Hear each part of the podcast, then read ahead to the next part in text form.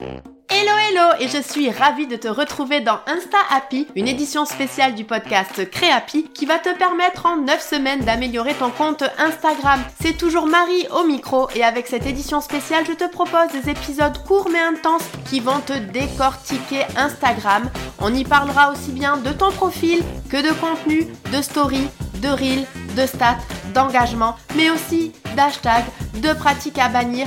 Bref, tout sera passé au crible et tu repartiras chaque semaine avec des actions concrètes à mettre en place sur ton compte Instagram. Allez, je te laisse découvrir l'épisode du jour. Hello hello Et comme toujours, je suis une nouvelle fois ravie de te retrouver dans le quatrième épisode de cette édition spéciale du podcast Insta Happy. Les semaines précédentes, on a vu ta bio Instagram, ta stratégie de contenu, ton feed, tes photos et aujourd'hui, on va s'attaquer aux descriptions Instagram. Le but de cet épisode est de te donner les 8 bonnes pratiques d'une bonne description Instagram. Mais alors, qu'est-ce qu'une bonne description? Eh oui, commençons par ça. Et pour moi, une bonne description, c'est une description qui est engageante. C'est-à-dire qu'elle réponde à l'objectif de ton poste.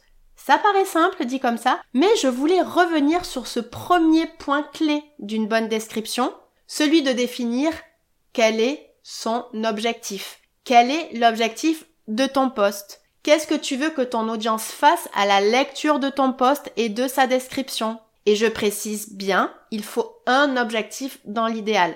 Est-ce que tu veux que l'instanote like, commente, partage, enregistre, clique sur le lien de ta bio, vienne te voir en DM, là je viens te donner finalement toutes les actions, toutes les interactions que les personnes pouvaient faire sur Instagram. Et bien entendu, le but est d'alterner les objectifs de poste, notamment en fonction du type de contenu que tu es en train de créer. Par exemple, pour un poste conseil, tu pourras demander de l'enregistrement. Là où pour des posts où tu montes tes créations, tu pourras inciter les instanotes à cliquer sur le tag produit si Instagram Shopping est installé de ton côté, soit de cliquer sur le lien de ta bio qui amène vers ta boutique, soit si tu n'as pas de boutique, de te contacter en message privé pour commander. Et donc du moment où tu as un objectif précis, il te sera plus facile d'analyser si ton poste a fonctionné ou pas. Si tu as demandé d'enregistrer, est-ce qu'il y a eu plus d'enregistrements que sur tes autres postes Et donc c'est là que tu pourras voir si ça a bien fonctionné ou pas. Mais ça, on en parlera dans l'épisode de la semaine prochaine. Bon, ok, maintenant qu'on vient de voir le premier point qui était donc de définir l'objectif de ton poste,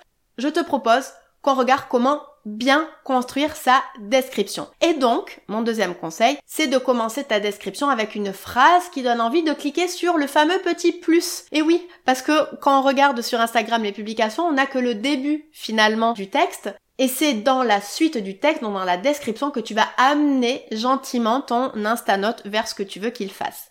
Donc, évite de commencer par des phrases comme Bonjour, aujourd'hui j'ai envie de te partager ma nouvelle collection. Le but est d'essayer de rapidement susciter l'intérêt de l'Instanote pour lui donner donc envie de lire la suite. Donc commence plutôt par des questions. Par exemple, que se cache-t-il dans cette publication? Point d'interrogation. Ma nouvelle collection bien sûr. Des situations que peuvent vivre ta cible. Par exemple, tu ne sais jamais comment faire briller tes bijoux. Tu manques d'idées pour la fête des mères et là tu peux faire la promo de ton produit. Ou plus classique, tu donnes directement le sujet du post et ce que ton Instanote va en retirer. Par exemple, trois conseils pour faire briller naturellement tes bijoux ou nouvelle collection pour cet été. C'est classique comme phrase mais ça marche toujours. La petite astuce, c'est toujours de penser à ta cible et de la projeter sur ce qu'elle va retirer de ton produit ou de ton poste. Par exemple, nouvelle collection pour cet été marche mieux que nouvelle collection. Car tu donnes déjà des idées à ta cible qui peut se dire que l'été arrive et que donc elle pourrait par exemple s'offrir de nouveaux bijoux pour l'été.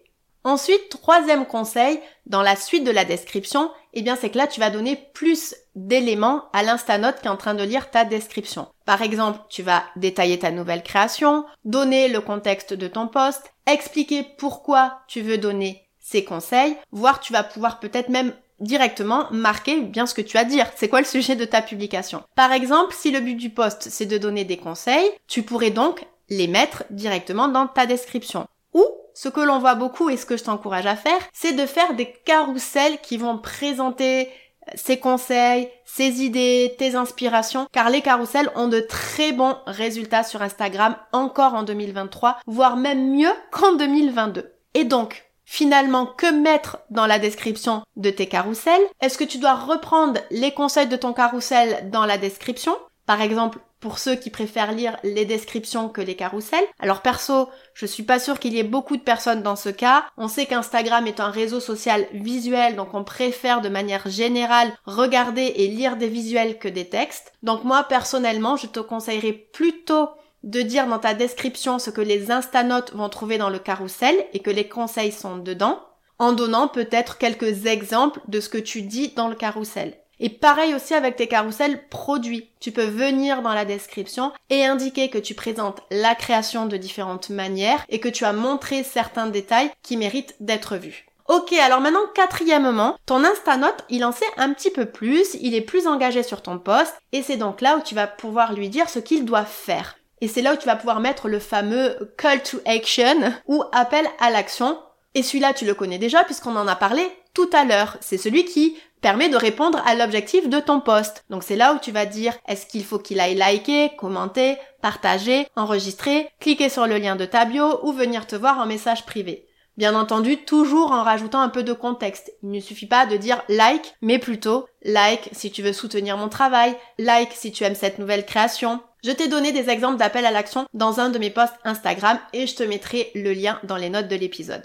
Enfin, cinquièmement, c'est vrai que sur beaucoup de posts, il y a pas mal de personnes qui finissent avec une signature, soit en terminant toujours avec un petit mot pour souhaiter une bonne journée, ou en mettant leur baseline, ou encore en présentant qui ils sont, ce qui peut être une bonne idée notamment quand ton post est découvert par un Nestanote qui ne te connaît pas encore. Alors je vais être honnête, moi j'ai pas trop d'avis là-dessus, donc là c'est un petit peu à toi de voir ce qui te plaît, mais c'est vrai que après un appel à l'action, j'aime bien qu'il y ait plus rien à part les hashtags, mais ça on en parlera dans un autre épisode. Donc là c'est très personnel et c'est à toi vraiment de voir ce que tu préfères.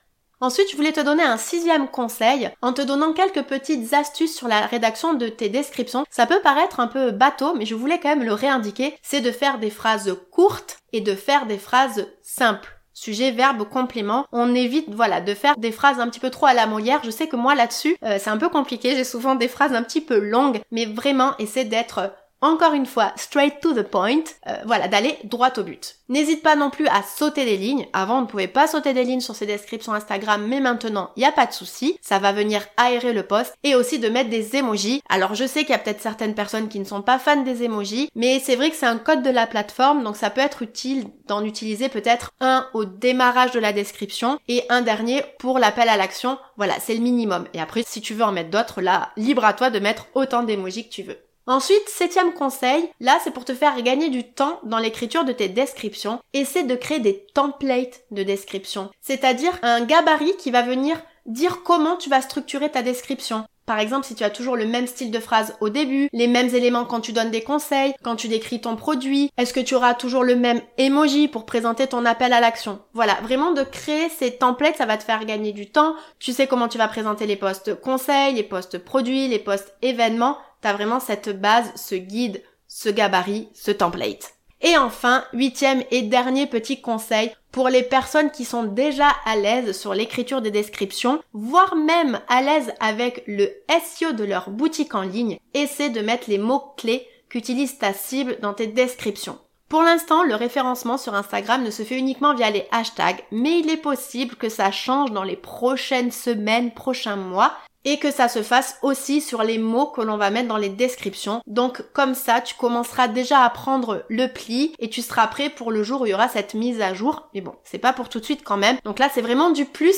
si tu es déjà à l'aise avec les descriptions Instagram. Donc voilà, alors on est arrivé au terme de ces 8 conseils pour des descriptions engageante. Donc j'espère que ça te donne plein plein plein d'idées. Donc n'hésite pas à reprendre ces points clés et voir ce que tu peux améliorer, de commencer à travailler sur euh, les templates de tes descriptions. Et si tu sens que tu as besoin d'un petit coup de boost, on peut en parler lors d'un appel découverte, c'est gratuit. Tu trouveras le lien pour prendre rendez-vous avec moi dans les notes de l'épisode. La semaine prochaine, on parle de taux d'engagement, qui sera une belle conclusion à cet épisode, puisque le but sera de mesurer si justement tes posts fonctionnent et attention, là je vais casser plein plein plein d'idées reçues, donc j'ai hâte de te retrouver. D'ici là, je te souhaite une belle semaine et je te dis à la semaine prochaine. Salut